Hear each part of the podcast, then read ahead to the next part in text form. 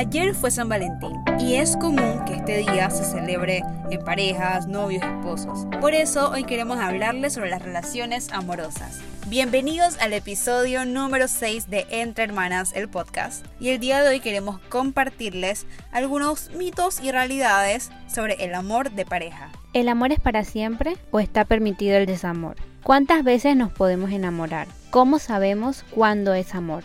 Estas son solo algunas de las dudas que a muchos nos han surgido alguna vez y no hemos podido dar una respuesta sincera. Vamos a comenzar.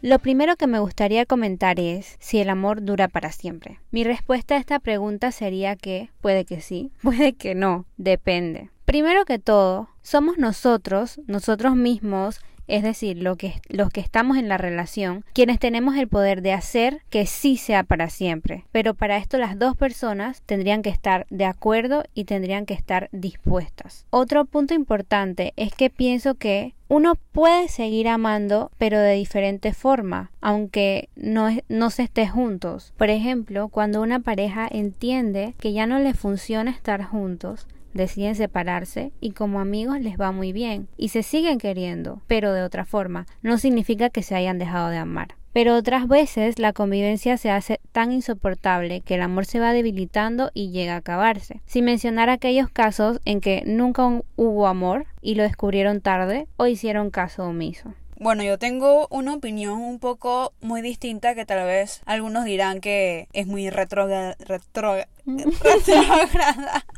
o que es de los tiempos de antes, pero para mí es, así, o sea, no significa que tengan que ser para ustedes. Pero para mí el amor evoluciona, se transforma. Uno aprende cada día cómo amar a tu pareja. Pero para eso eh, hay una serie de pasos. Inicio diciendo que el noviazgo y el matrimonio, a mi parecer, es una de las decisiones más importantes en tu vida, por lo que hay que tener mucha madurez para saber que estas dos cosas no son un relajo. Y esto lleva el proceso que les dije, conocerse después del noviazgo, y en el noviazgo uno se prepara para el matrimonio. Pero hoy día no se ve así porque la palabra novio o novia se le ha hecho un uso deliberado como que si fuéramos simples objetos. Y nos gusta saltando los pasos y por eso es que, entre comillas, el amor se acaba. Porque si nos tomáramos el tiempo de practicar estas dos primeras, estos dos primeros pasos, de conocer a la persona al tiempo que es, tú te darías cuenta en vez de tomar el siguiente paso de casarte, que eso no funcionó. Pero hoy día eh, se ha hecho una moda tener un novio o una novia.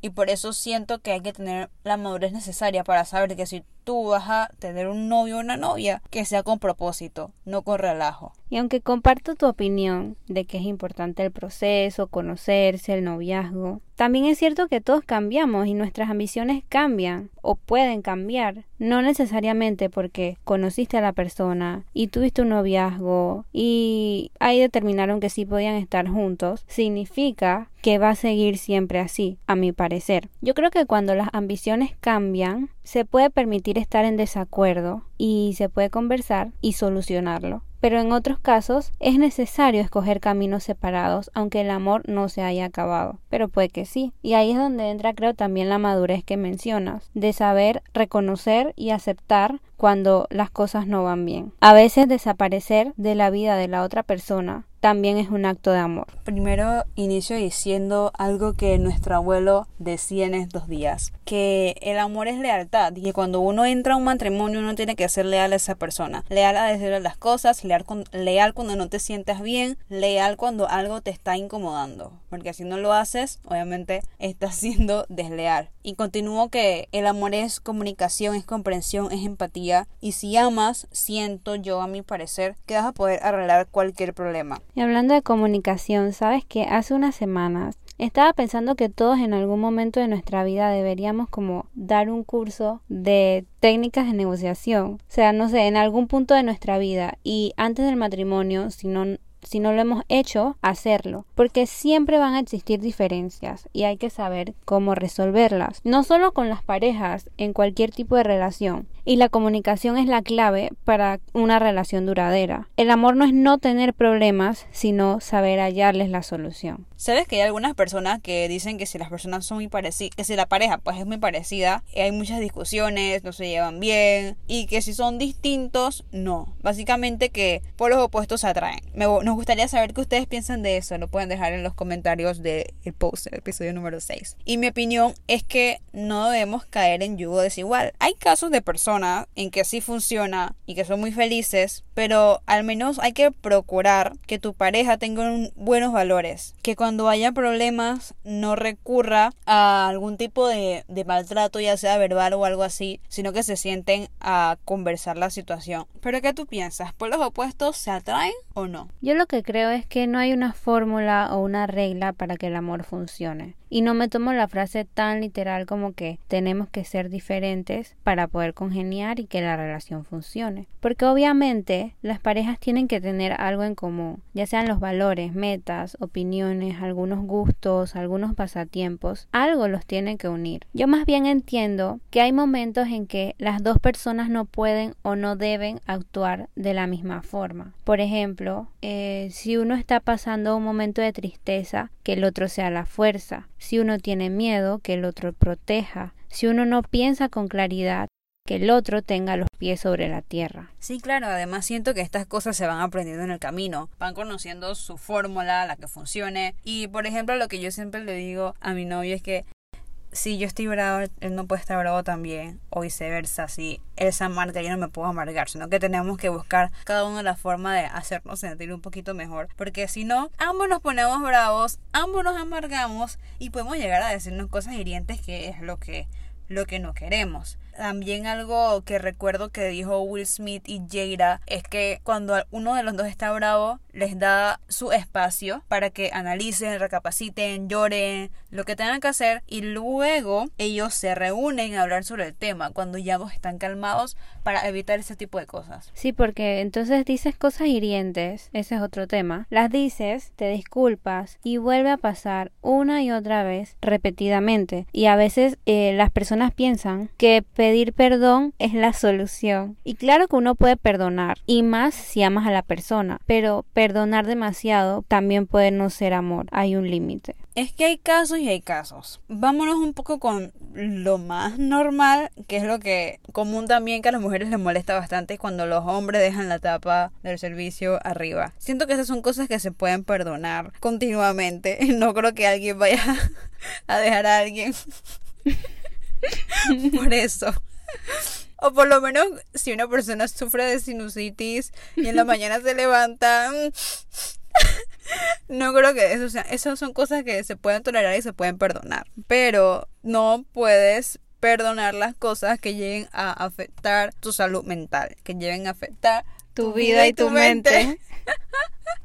Porque si pasa constantemente, sugiero que busquen solución. Y también se puede decir que si una persona llega a perdonar bastantes veces, puede hacer que pierda el interés, pues. Porque por amor se puede cambiar, más no aguantar. Y es que esa es una razón por la que el amor se puede acabar. Volvemos a eso. No se puede aguantar cierto tipo de cosas y argumentar que es por amor. Hay un límite para luchar por alguien para intentar salvar una relación. No es un límite fijo, pero si tiene algo que ver con el sentido común.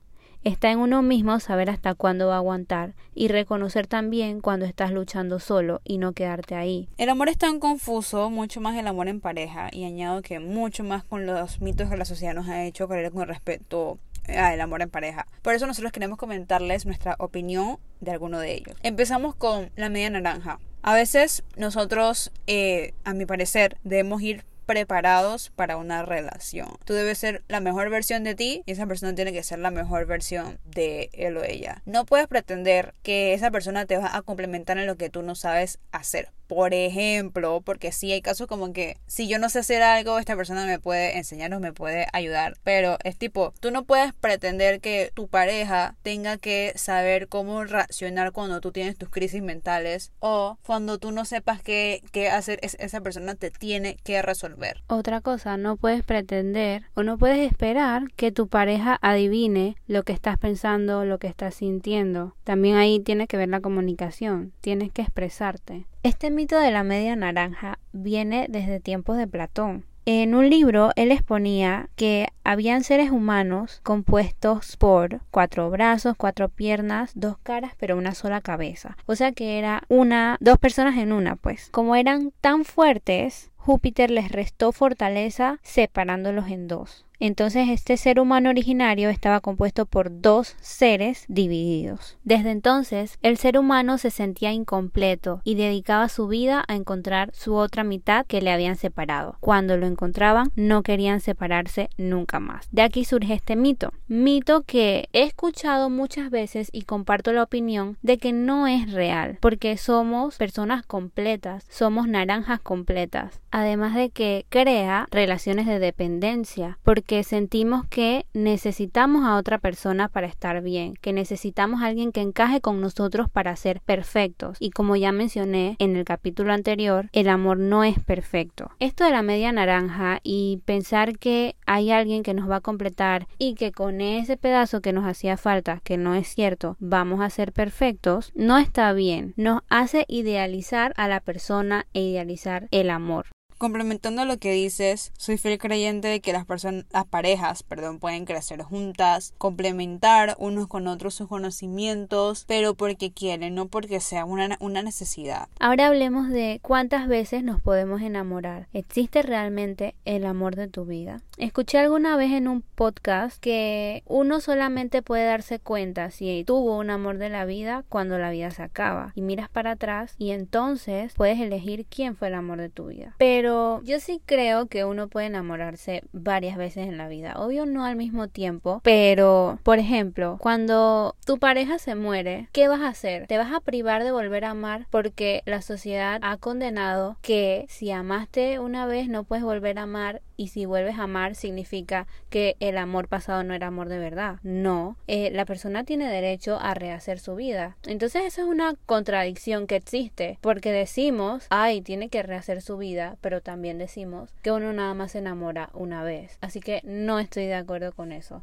sí se puede enamorar varias veces en la vida. Yo siento que primero que todo hay que saber y tener bien claro qué es enamorarse y qué es cuando una persona simplemente te gusta. Porque eso lo confundimos también muchas veces. Como siempre, hacemos un uso deliberado de la palabra estoy enamorado cuando ni siquiera sabes qué es sentir amor por otra persona. Pero cuando uno está enamorado, uno lo da todo. No te importa nada, no te va a importar el que irán. Entonces antes de saber eh, o antes de enamorarte tantas veces en la vida, tener muy claro qué es esto, saber qué es estar enamorado o enamorada de una persona. Bueno, yo sigo defendiendo mi punto y también quiero agregar que muchas veces teniendo esta idea en la cabeza de que uno solo se enamora una vez, se cierra puertas, se niega oportunidades y sobre todo se queda en la relación cuando ya el amor se acabó. A veces ya no hay amor, a veces solo es apego o solo es costumbre. Y ya para finalizar les comparto como siempre una frase. Si te preguntas si lo que sientes es amor, si lo que quieres es cambiar al otro, no es amor, pero si quieres cambiar por el otro, sí lo es. Así es, aprendamos a conocer a nuestra pareja,